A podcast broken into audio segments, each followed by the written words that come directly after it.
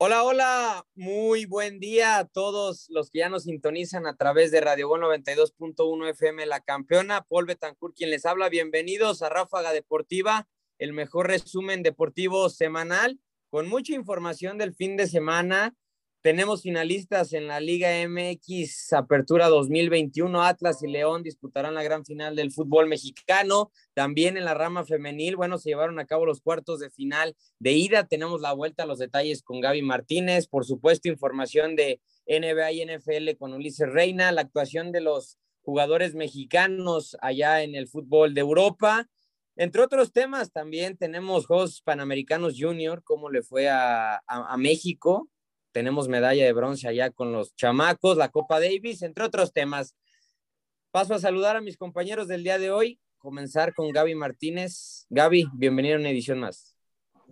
Hola, ¿cómo están a todos? Gracias por sintonizarnos. Y bueno, si no nos pueden ver en vivo, también recuerden que nos pueden buscar en podcast y en Spotify. Y bienvenidos a toda la información deportiva. Muy bien, Gaby. Ahora pasar con Ulises Reina Uli. Un fuerte abrazo, esperando que te encuentres de lo mejor.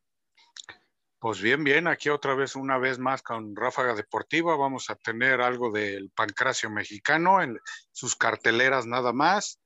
También vamos a tener un poco de la liga, resultados de la Liga Española de Baloncesto, de la G-League y breves de la NBA y NFL. Muy bien, Oli, regresamos en momentos contigo. Comenzar con Gaby, nominación de la jugadora de Querétaro, Dani, al Puscas, balón de oro de Alexia Putellas, la española, y la manifestación que hubo de las jugadoras de, de la selección de, de, Ecuador. Adelante, Gaby. Así es, pues eh, ya saben que a mí me encanta hablarles del fútbol femenil y esta semana recibimos una gran noticia, eh, nos despertamos con una gran noticia y es que la jugada del Querétaro Daniela Sánchez está nominada junto a 10 futbolistas más, hombre o mujer, de talla internacional, al premio Puskas para reconocer a la mejor anotación en el terreno de juego. El gol de Daniela, para quien no lo recuerde, tal vez no soy la mejor cronista, fue una jugada individual por la banda izquierda en la que eh, deja atrás a rivales, engancha un disparo imparable desde, la frontal y de ahí eh, Dani la manda, la manda a guardar.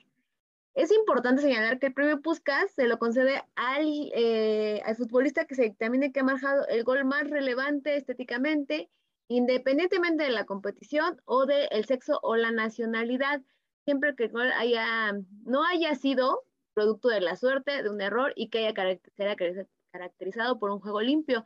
Esto es importante resaltarlo por lo que les comento. Dani hizo una gran jugada, si tienen oportunidad, eh, ya en YouTube muchas eh, seguidores de Dani subieron videos de este gol y eh, pueden, pueden verlo. Y de, de, todas maneras, FIFA en su cuenta en español tiene todos los nominados al premio Fusca, el premio Fuscas 2021, entre los que están Luis Díaz, este colombiano, un francés, Ocherheim, Eric Lamela, Valentino Lázaro, Sandra Obusuan, también es mujer, Bangalis Pablis, Dani, Patrick eh, Shink, Mederhit Tarem.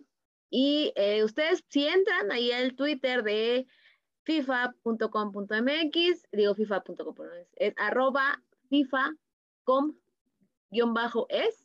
Ustedes pueden ver todos los goles y también está ahí un link donde ustedes pueden picarle. Los manda directamente a la página de FIFA y ahí ustedes pueden votar por el que quieran pero si pueden votar por el de Dani, voten por el de Dani, porque la verdad fue una, un gol de muy bonita manufactura. Y el ganador del premio Puskas se dará a conocer el 17 de enero del 2022 en la gala de The Best FIFA, como ya lo hemos, este, se, se ha hecho costumbre, a realizarse el, en Suiza. Entonces, vayan, vayan, vayan y ahora sí que voten, voten, voten, voten, porque la verdad es que el gol es muy bonito, pero además que una mexicana esté representada, el fútbol mexicano esté representado con esta mexicana, la verdad es que a mí por lo menos me, llena de, de orgullo, ¿no? Y ahora vámonos al fútbol internacional, porque ya la vez pasada ya dábamos cuenta de que Alexia Putilla, esta jugadora del Barcelona, eh, ganó el balón de oro. Más que merecidísimo, yo creo que nadie se lo merecía más que ella.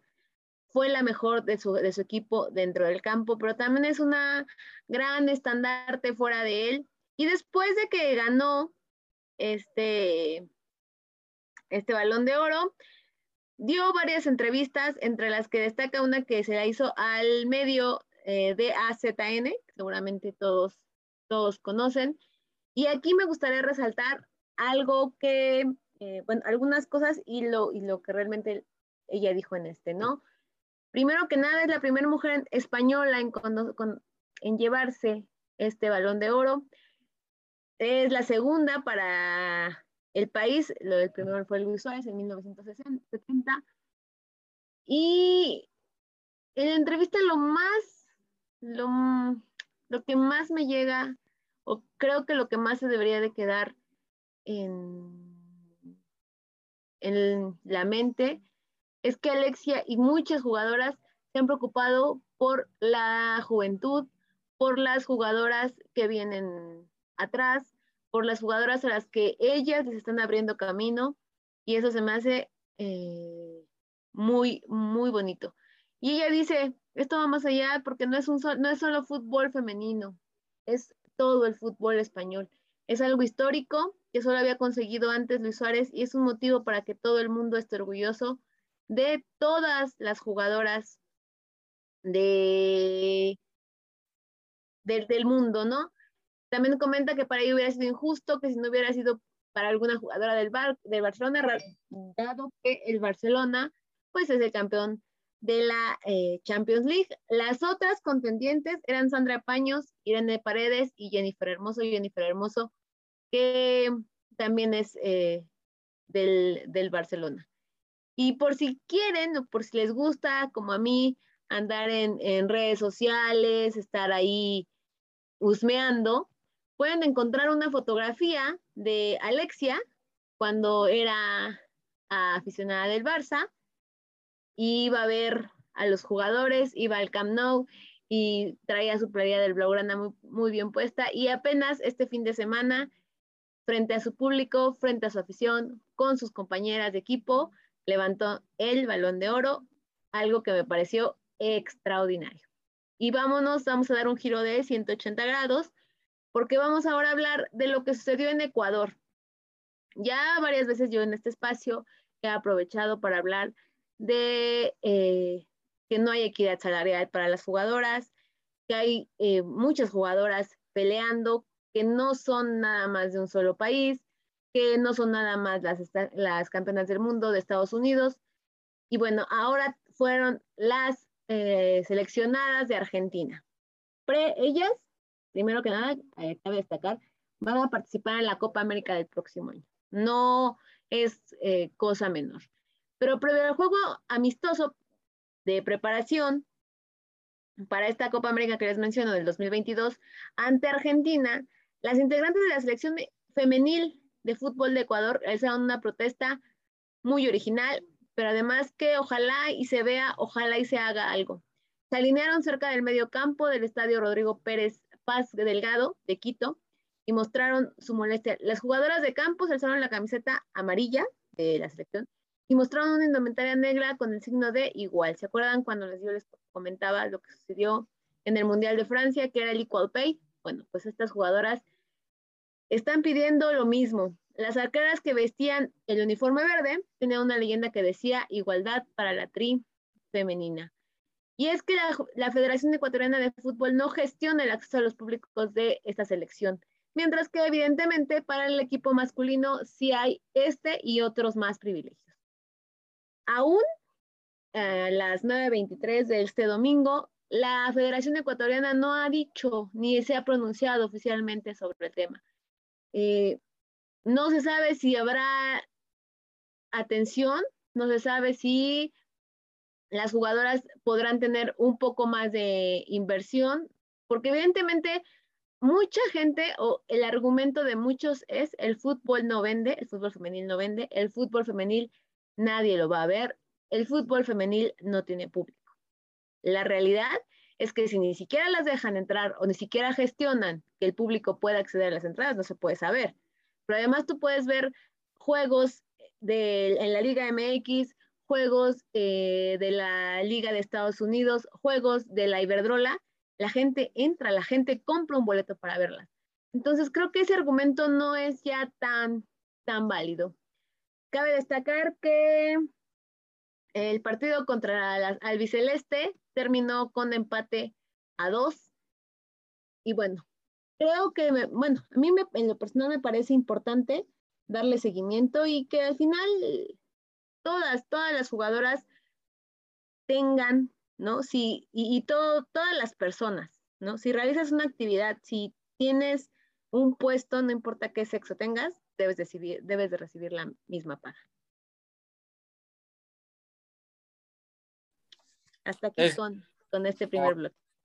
Ok, Gaby. Eh, pues información muy, muy resaltante, ¿no? especialmente, bueno, esto de, de, la manifestación de las jugadoras de Ecuador, de llamar la atención, ¿no? Lo que pasa en, pues, problemas, ¿no? Que luego ocurren dentro del mundo del fútbol, como todo, y, y qué bueno que vengas a, a, detallarlo, es importante para la gente que, que, que esté enterada también de lo que pase, pues no nada más con, con la, la, parte varonil, ¿no? Del fútbol, sino también esta, esta parte femenil que a veces pues, no lo tenemos bien en cuenta bien presente. Y bueno, del balón de oro ya lo comentábamos desde el programa pasado, ¿no? Lo de la mejor jugadora pues del mundo en esta temporada, la española. Qué bonito juega, eh, Gaby, qué bonito juega esa, esa sí. jugadora. Y, y, lo de Dani al Puskas, eh, golazo, o sea, ese, la, la, verdad es que la forma en la que impacta el balón contra, contra Santos es, es un golazo. En ese partido, de hecho, hubo, hubo, o sea, todo fue feria de golazos, ¿eh? Literal. Sí, sí, sí, pero lo que les comentaba, ¿no? Eh, la FIFA califica un poco, ya sabes, el, el, de como que no sea fortuito, como que, o sea, sino la calidad del jugador, ¿no? Y eso me parece muy, muy padre. Que, esté, que, que sea por eso que está ahí Dani. Que es porque ella lleva el balón, ella hace la conducción y ella lo firma. Perfecto, Gaby, gracias por la info. Eh, vamos ahora con su servidor a hablar de la Liga MX. Vamos a repasar los partidos que se vivieron en las semifinales de, ida en el fútbol mexicano. Tigres recibió a León en el Volcán el primero de diciembre, el pasado miércoles.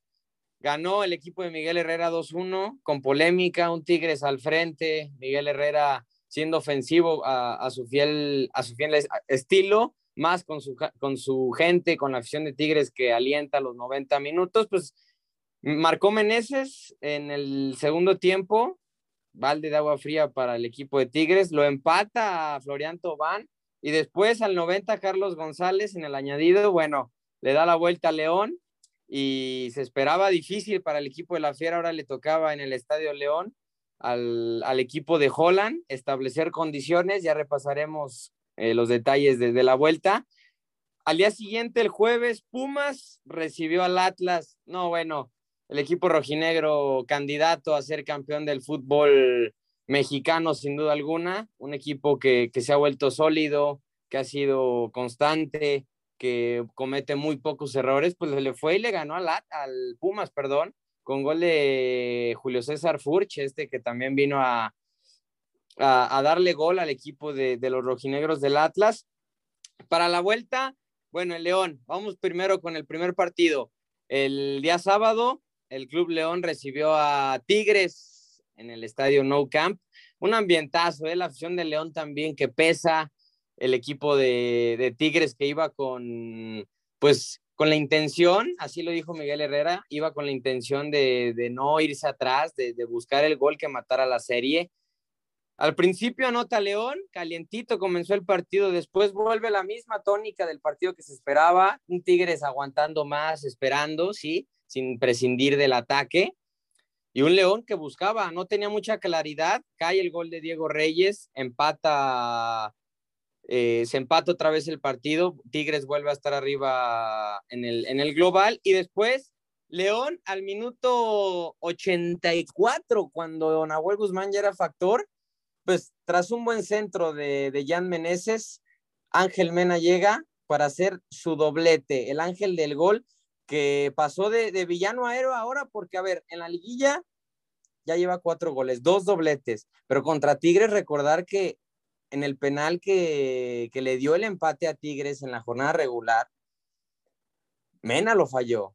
Y ahora, bueno, se convierte en el héroe de la fiera, haciendo dos goles que le dan el pase a León, una final más. En, en, un año ya van a jugar dos finales de resaltarlo del equipo de León. Hubo broncas en el estadio, jugadores, la afición metiéndose con el jugador en, en cuestiones físicas, hubo agresión física, o sea, eh, lanzaron, o sea, no tiraron, no, obviamente no tiraron golpes entre del aficionado a, a Iñak, pero si hay videos en donde se muestra cómo le lanzan vasos, le lanzan cervezas, al final eso es para mí una, una agresión totalmente física, nada más. Si, si, si pudiesen y si lo tuvieran de cerca, yo creo que sí le meten unos dos, tres golpes. Lo, lo de la afición, eh, irreprobable, la verdad. También los jugadores causantes de León en no meterse en lo suyo, ¿no? En festejar el gol.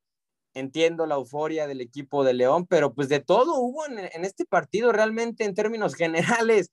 Hubo fútbol, hubo broncas, hubo riñas, Miguel Herrera como siempre siendo protagonista, eh, y luego César Arturo Ramos que también es otro protagonista. No, hombre, un partidazo en, en general.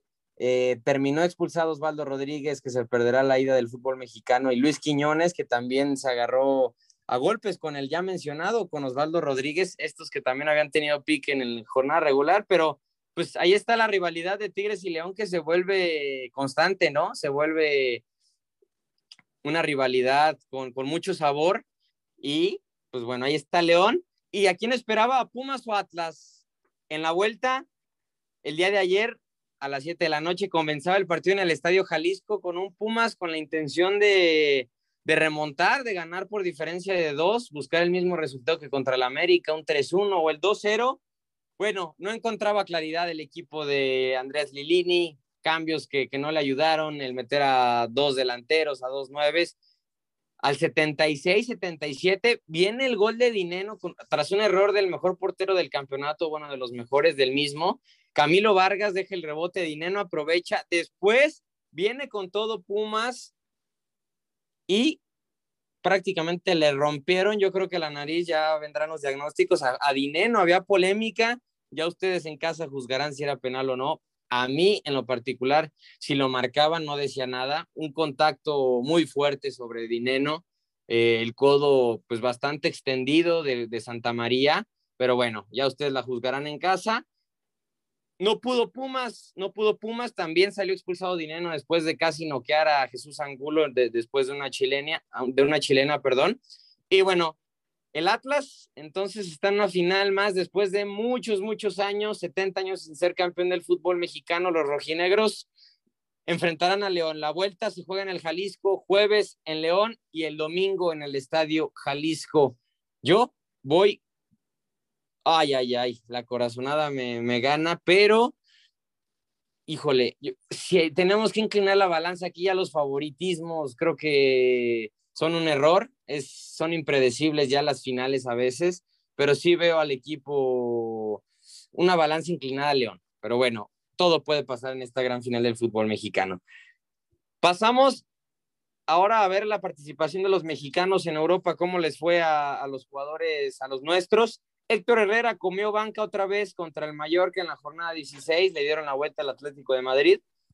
José Juan Macías juega en unas horas contra el Atlético de Bilbao, veremos si tiene minutos. Andrés Guardado jugó 90 minutos contra el Barcelona y Laines no jugó ni un solo minuto. Néstor Araujo jugó 74 minutos en la caída del Celta de Vigo ante el Valencia de 1-2 Jesús Corona en Portugal jugó ocho minutos en la victoria del Porto en la jornada 13 de la Liga de Portugal. Johan Vázquez jugó 90 minutos contra la Juventus en la jornada 15 del calcio italiano. Irving Lozano jugó 67 minutos en la derrota del Napoli, que ya no es primero, y ahora el liderato lo tiene el Milan.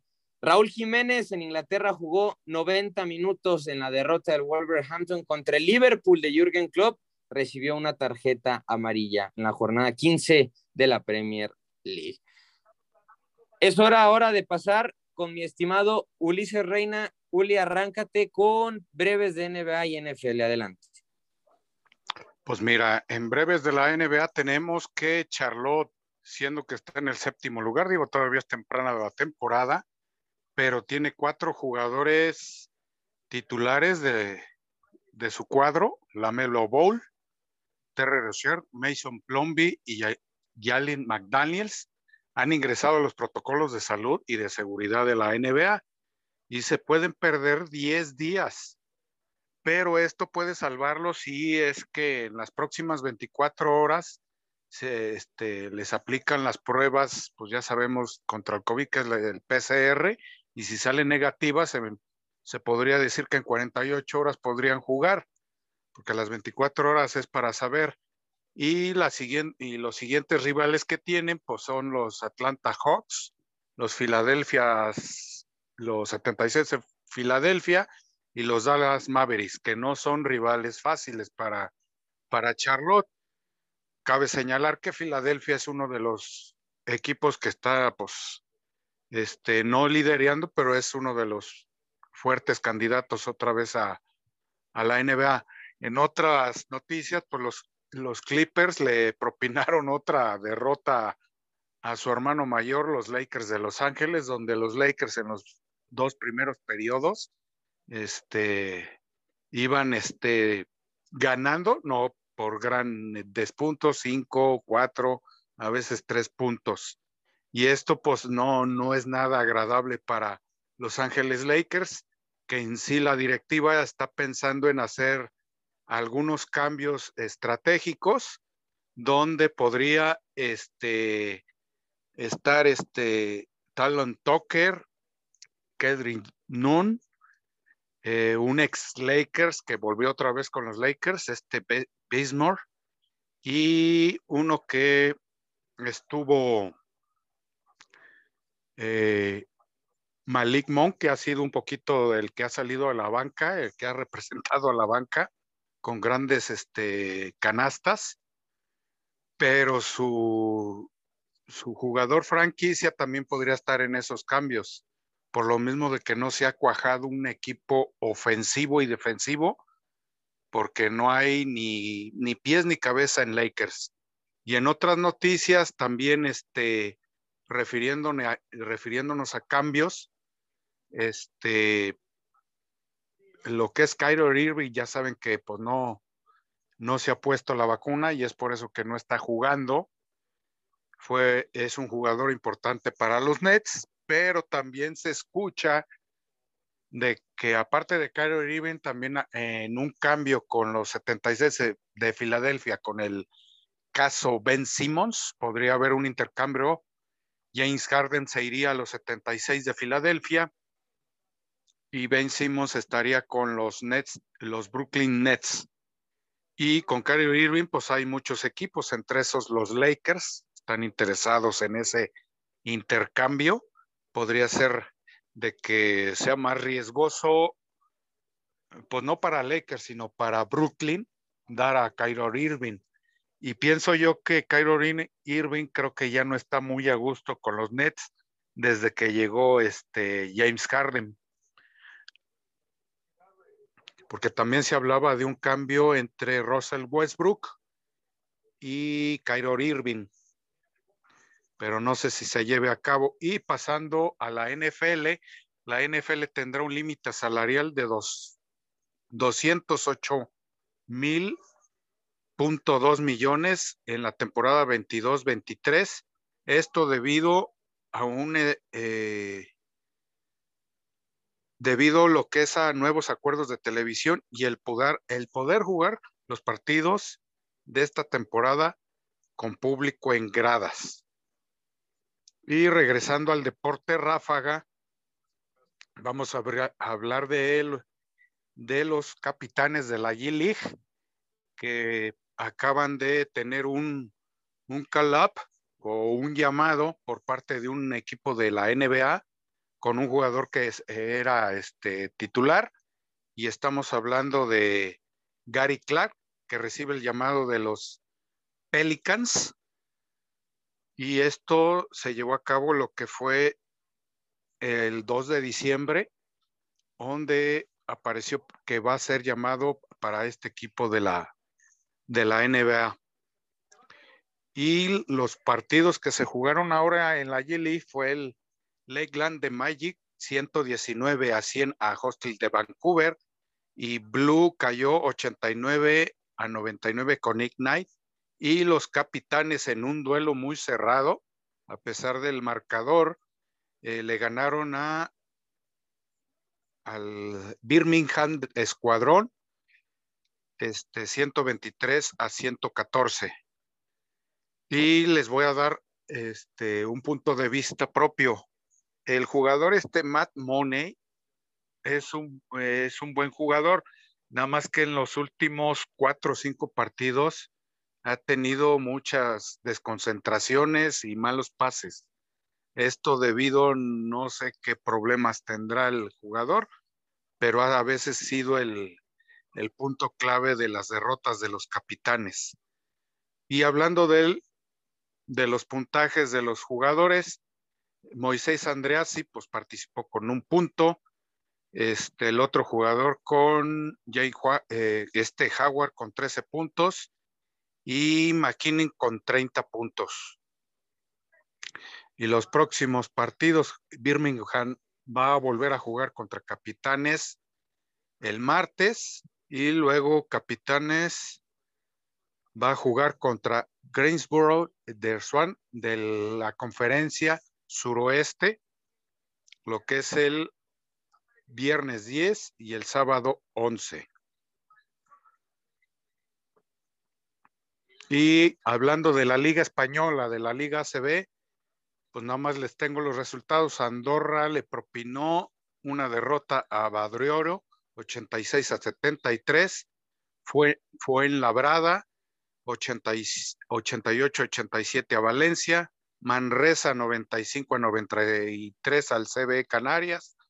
Zaragoza cayó contra el Real Madrid 86-65 y Unicaja le propinó derrota a Real Betis 79 a 73, Gran Canaria 82 a 89 a Burgos, Ju Juventud 83 a 77 a Murcia.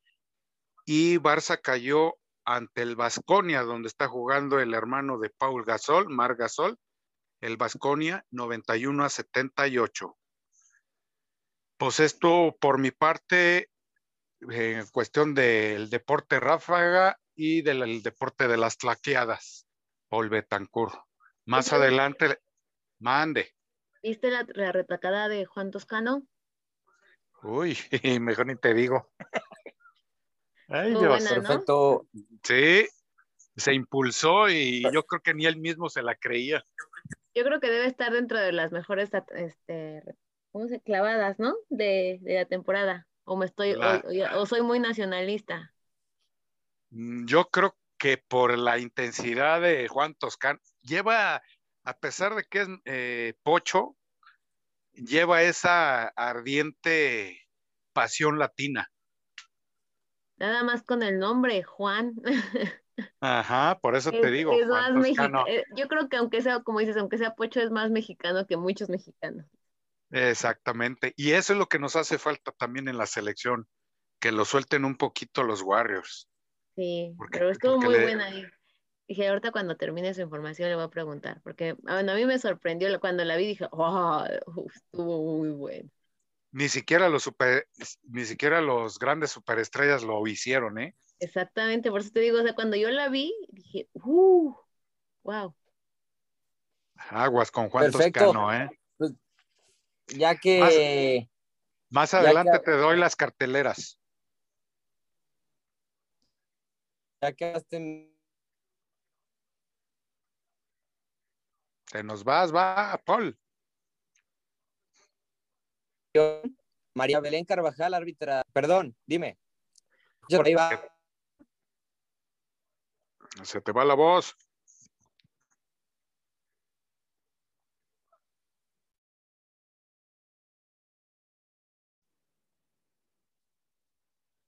Ahí, ¿qué onda? Ahí todo bien, va, ok.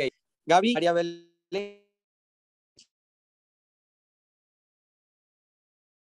gira de la sub-20 y La semifinal, las de la Liga MX. Claro que sí. Pues ya, otra vez estoy aquí para hablarles más de fútbol femenil, porque está muy, muy interesante, pero vamos a empezar con esta nota que me pareció de, esta noticia que me pareció muy, muy resaltable, y es que, eh, como bien lo decía Paul, María Belén Carvajal va a ser la primera árbitra central en la primera división, división varonil de Chile. Así es. Eh, ya hemos visto árbitras en la Champions, la, ya hemos visto árbitras eh, en, otro tipo de deportes. Aún no se, no se llegaba a, a la liga en Chile y ella va a pasar a la historia como la primera que dirige un juego de la primera división varonil. La cuarteta arbitral de, para ese juego, eh, que era entre Deportes de la Serna contra Santiago Wanderers, era Cristian Scheiman, José Retamal y Víctor Arbazúa. Ellos fueron quienes eh, acompañaron a María Belén en este, en este debut. Y es un reconocimiento al mérito porque no es una eh, improvisada, ya que tiene trayectoria de 11 partidos internacionales, además de ya haber estado en algunos partidos de la, de la Conmebol. Y bueno, nada más como parte de su currículum, ha estado en las divisiones del Sudamericano Femenil, en una del Sudamericano Sub-17, Sub-20 y en la Copa Libertadores Femenil del 2010, 2012, 2013 y ha estado en las Copas Américas 2014 y en 2019 también fue parte de las árbitras que estuvieron en el femenil, en el Mundial Femenil de Francia.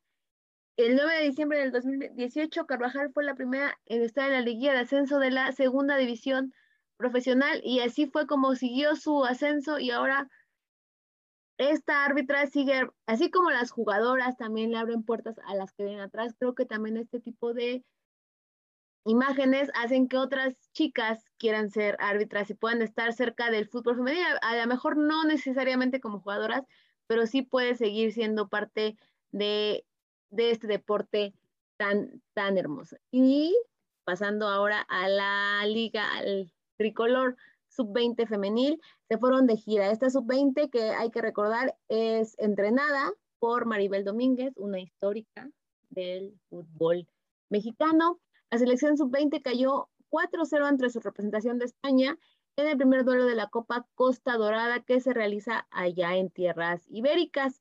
De arranque estuvieron en el conjunto tricolor la mediocampista Alexandra Ramírez, Alexia Villanueva. Estas dos jugadoras de Santos, Santos que está apostando fuerte por el fútbol femenil y además por las jóvenes. Eh, el siguiente compromiso que tendrá, que tendrá esta selección es el, eh, contra Francia. Me parece destacable lo que está haciendo.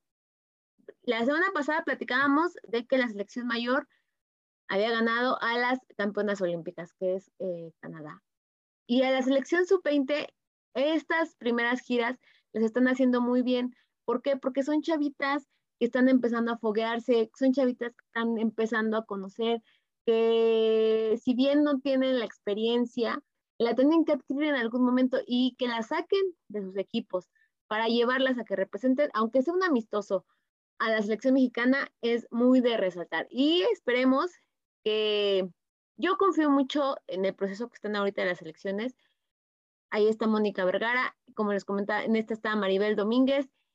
Y este podría ser el bloque para que las demás jugadoras de, para que esas jugadoras después den el salto y estén en la selección mayor. Y ya, vamos a hablar ahora sí de, la de las semifinales de la Liga MX femenil. Porque está el asunto muy interesante.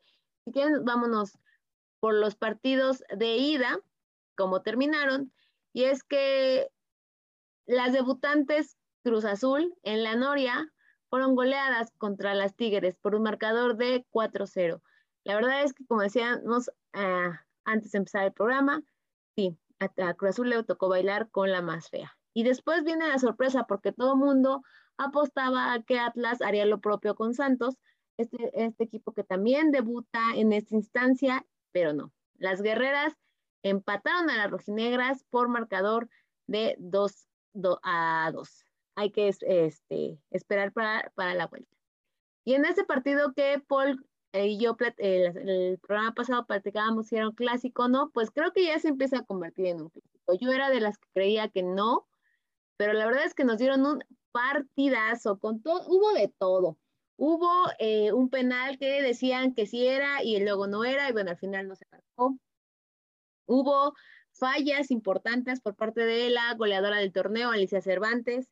Hubo una sorpresa muy eh, grata que fuera ver al América compacto, ordenado, haciendo las cosas bien, no intentando cosas que no están acostumbrados a hacer y que a la postre eso es lo que causa errores. Y también me parece eh, vimos a unas chivas desconcentradas. Un momento en, el, partido, justo después de que no les marcan un penal, que en mi punto de vista sí era falta dentro del área y se debió marcar como penal, pero bueno, si no se marcó, no fue. Ellas, en lugar de, seguir en el, en el, juego, como que se pierden. Y ahí perdieron minutos muy importantes, muy importantes, pero además lo más resaltable es que fue un partido de ida y vuelta. Uno veía llegada del, equipo América, consecuentemente llegada del equipo de Chivas. Fue un gran juego que al final terminó a, favor de la azul crema por marcador de 2-1. Y otro juego que estuvo igual de cerrado fue el de Cholos contra Rayadas. Acá sí, si el de Santos y Atlas está parejo, este, este duelo agárrense. Yo creo que las rayadas no tienen tan fácil y podríamos ver cómo Cholos las echa de la, de, la liguilla de los cuartos de final. Marcador final entre estas dos, el marcador fue uno por uno. Y bueno, ahora vámonos con la previa, si les parece, porque este lunes se jugarán los cuartos de final de vuelta y solo cuatro equipos estarán en las semifinales del torneo. Primero, la actividad comenzará en el Estadio Jalisco entre el duelo Atlas contra Santos. aquí también, no sé si recuerdan que hubo muchas quejas en redes sociales porque lo programaron muy temprano. El juego va a ser a las 12, 12 o 2 del día más o menos. No sé si la liga eh, pensó en ese tipo de cuestiones, pero bueno. El marcador, como ya les comentábamos hace un momento, es Atlas 2, Santos 2. Después viene la vuelta del Clásico Nacional entre Chivas y América en el Estadio Acron. Aquí las Chivas van a salir con todo y vamos a ver realmente de qué están hechas estas águilas. Eh, hay que recordar que las capitalinas tienen ventaja de 2-1 sobre el rebaño sagrado. Y el universitario será testigo de la vuelta de entre las Amazonas, las Tigres, contra Cruz Azul, que bueno, aquí ya vimos que tienen amplia ventaja las campeonas, son amplias favoritas. Y pues bueno, yo eh, en la semana oí una declaración de una jugadora de Azul que decía lo estamos disfrutando. Me parece muy bien. Creo que, que deben empezar las jugadoras por disfrutar esta instancia. No tienen a lo mejor, ni siquiera tienen, creo yo, el apoyo de su directiva. Entonces, pues sí, que la disfruten que disfruten al máximo porque además el Estadio Universitario es un gran, gran escenario para disfrutar del fútbol femenil y bueno, vamos a ver en qué, cómo termina el marcador global. Y finalmente las rayadas se enfrentan a Tijuana en el BBVA. Este juego no se lo pierdan, o sea, no, no se pierda ningún juego, pero este menos, menos que ninguno. Y bueno, mis favoritas para avanzar a las semifinales son Santos, Chivas, Tigres y Tijuana. ¿Cuáles son las favoritas de ustedes? Ay, si me pregunto, pues yo te voy a responder, Gaby. Para mí las favoritas son Tigres y Monterrey, ya te había dicho, ¿no? ok, de los otros dos, América. Tigres, Monterrey, de América, Chivas, yo, yo sigo creyendo que, que Chivas le va a dar, o sea, va a ser el, el que acceda a la semifinal y la otra serie es. ¿Cuál me falta? Eh, Tigres Cruz Azul. Ya dijiste que Tigres, Chivas, Atlas Santos.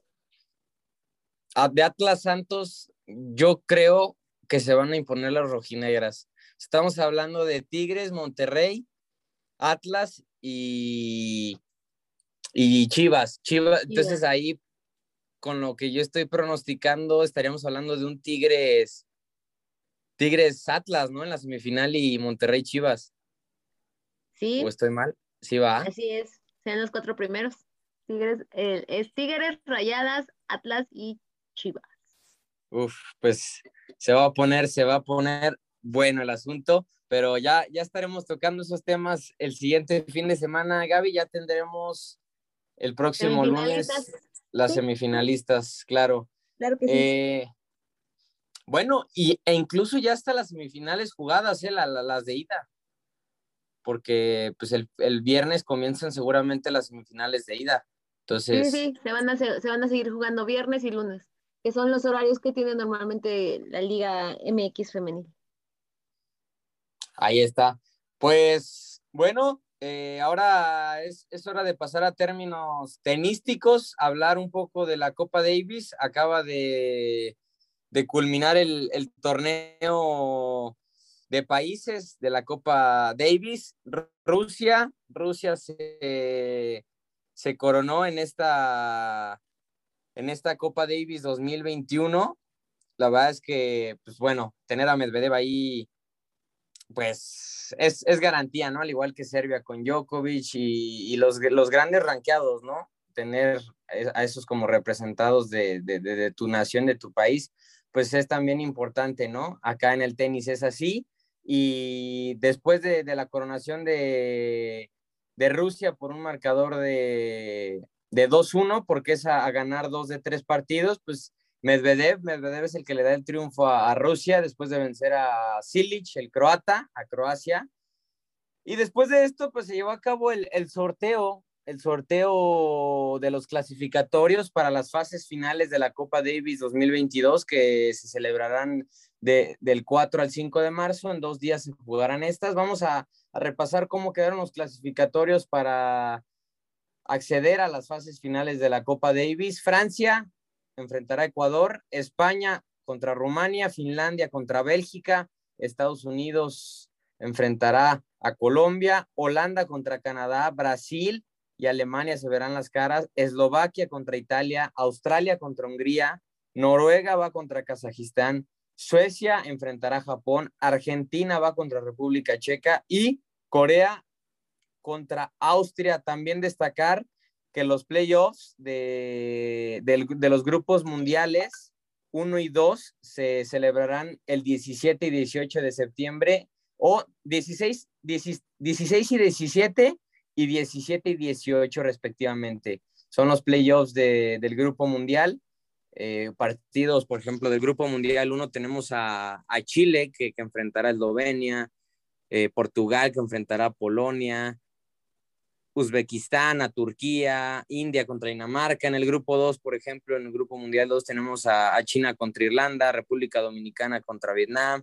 Ah, pues ya países que, que no tienen a, a, los mejores tenistas, pero por eso quieren subir eh, de, de, rango, ¿no? Los del grupo mundial 2 al grupo mundial 1 y los del grupo mundial 1 a, a, a, poder ser parte de los clasificatorios para las fases finales de Copa Davis. Esto es como en el como en el fútbol, ¿no? Como la, como la UEFA Nations League ahí en la UEFA que, que, van subiendo de categorías, ¿no? Es lo mismo acá en el tenis. Y bueno, vamos a ahora hablar de los Juegos Panamericanos Junior, un poco del medallero, bueno, posterior a, esto que voy a mencionar. Eh, vamos a hablar de, del tenis, de, de, la parte del tenis. Gonzalo Bueno de Perú se impuso a Juan Carlos Prado de Colombia en el duelo por la medalla de oro, esto hablando en el tenis de individual masculino. En la rama femenil individual, Luciana Moyano derrotó en tres sets a Leila Fiorella Brites. Y aquí viene, aquí viene lo bueno. Eh, Julia García y María Martínez, las mexicanas, consiguieron plata en dobles femenil, cayeron ante, ante Perú entonces, pues resaltar, ¿no? La actuación de, de las mexicanas en, en este ámbito que, pues sí, es, son Juegos Panamericanos Junior, pero al final de cuentas, pues también hay que, hay que hablar, ¿no? De, de, de los nuevos talentos Y ahora es hora de pasar al medallero. México acá, pues los chamacos representando como se debe, como se debe al país. ¿eh? Las delegaciones de Brasil, Colombia, Estados Unidos, México y Cuba son 1, 2, 3, 4 y 5 respectivamente. En primero está Brasil con 161 medallas, 58 de oro, 47 de plata, 56 de, de bronce. Colombia está en segundo con 48, 34 y 63, o sea, 48 de oro, plata 34 y bronce 63, 145 en total. Estados Unidos tiene 47 de oro, 29 de plata y 37 de bronce, 103 en total. México tiene 46 de oro, uno abajo de Estados Unidos, dos de Colombia, muy lejos de Brasil. 78 de plata, 46 de bronce y 170 medallas en total. O sea, por, estamos hablando de que si ganan una medalla más de oro o dos, se ponen hasta en segundo, ¿eh? Cuba está en quinto con 29 de oro, 19 de plata, 22 de bronce y 70 en total. Nada más me quedó por mencionar, fue la, fue la argentina Luciana Moyano la que derrotó en tres sets a, Leila Fiorella Brits. Se me olvidó mencionar el, el país de, que estaba representando la, la jugadora Luciana. Entonces, esto es todo por mi parte. Vamos con el último tema, mi estimado Uli. Bueno, igual si nos queda ahorita tiempo, hablamos un poco de, del gran premio de, que se vivió. Checo Pérez, pésima actuación. Ahorita a ver si nos alcanza. Pero, Uli, carteleras de lucha libre y qué otros. ¿Qué pasó?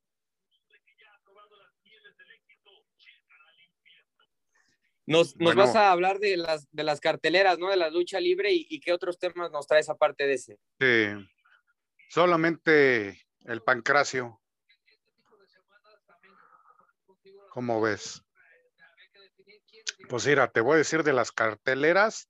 Este martes de Glamour aquí en Guadalajara, la primera lucha va a ser entre Máximos y Aurelius contra Rey Urano y, y Atilius en la segunda lucha, Adrenalina, Estrella Oriental y Minotauro contra Destructor, Uoka y Persa.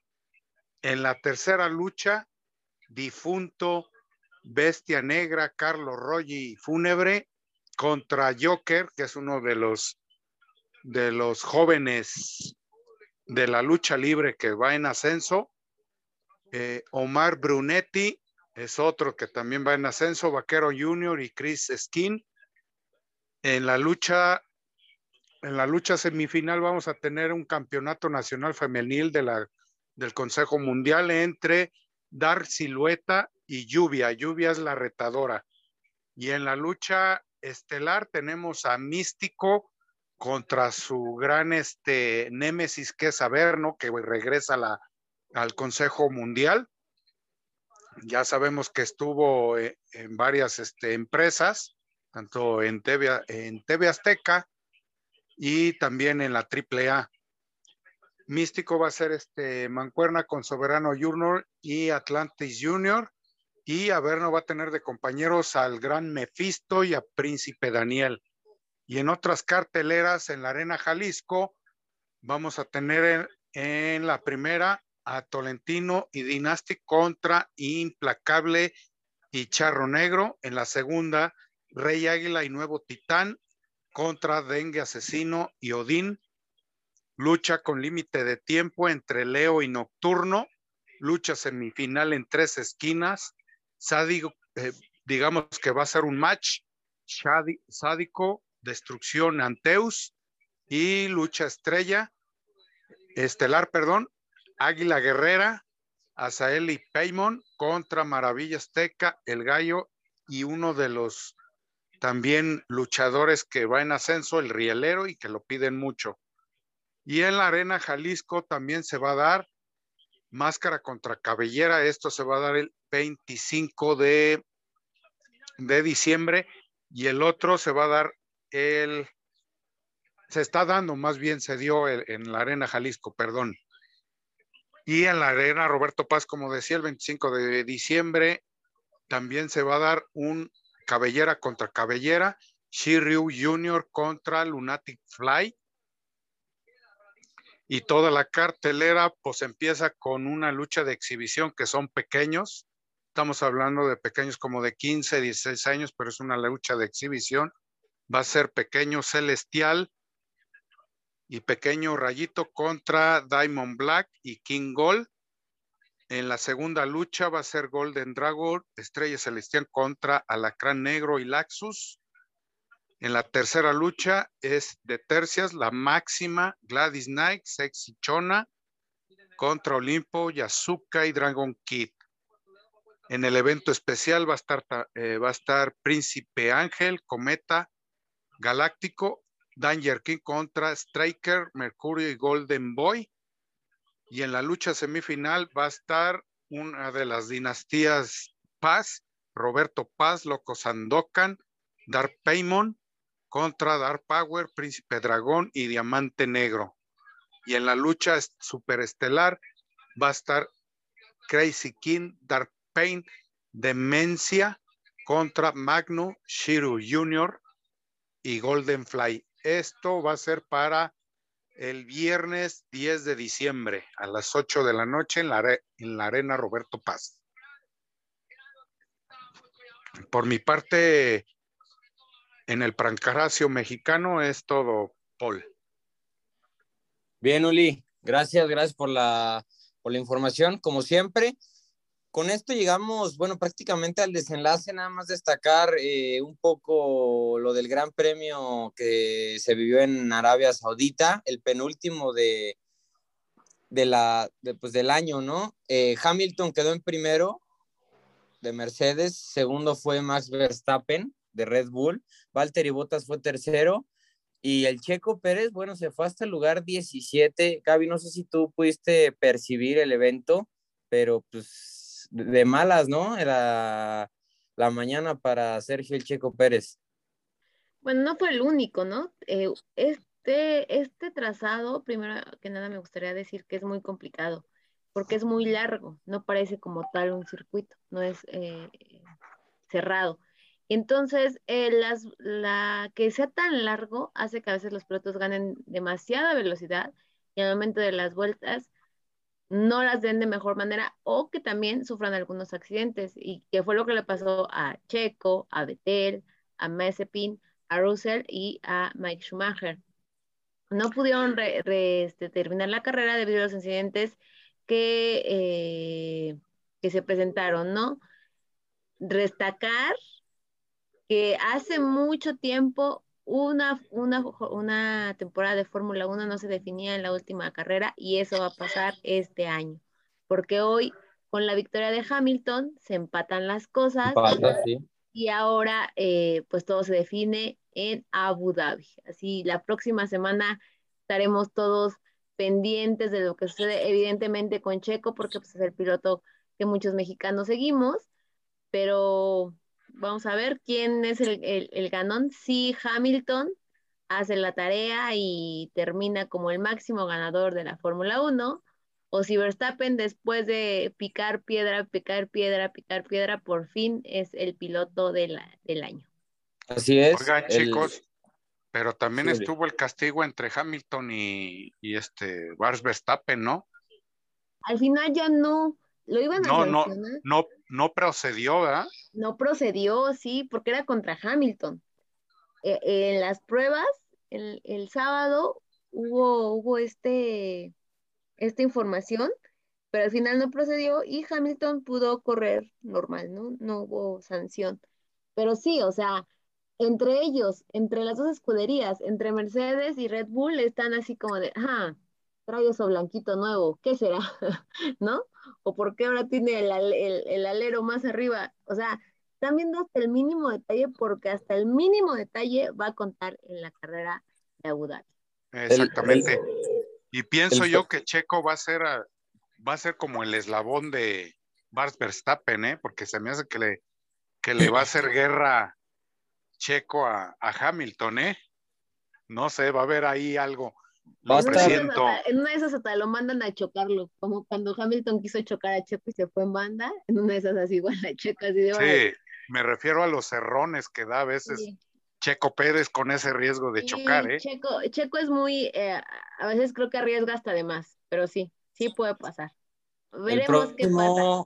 Domingo, el próximo domingo 12 de diciembre, la carrera que, que, decide quién se queda con, pues podemos llamarle título, ¿no? ¿Cómo le dicen en la Fórmula 1? No, el campeón de pilotos, porque fíjate que hay campeón, ah. hay campeón de escudería, hay campeonato de pilotos, hay campeonato de mecánicos, ¿no? De, ajá, de mecánicos, hay campo, ahí está el piloto del año. Red Bull creo que bajó a la segunda, ¿no? En cuestión de mecánicos. Sí, te digo que está súper cerrado. Hace, no sé, yo creo que unas 10 temporadas que esto no se cerraba así. No se veía tan reñido. Así es, y ahora sí, vamos a ver.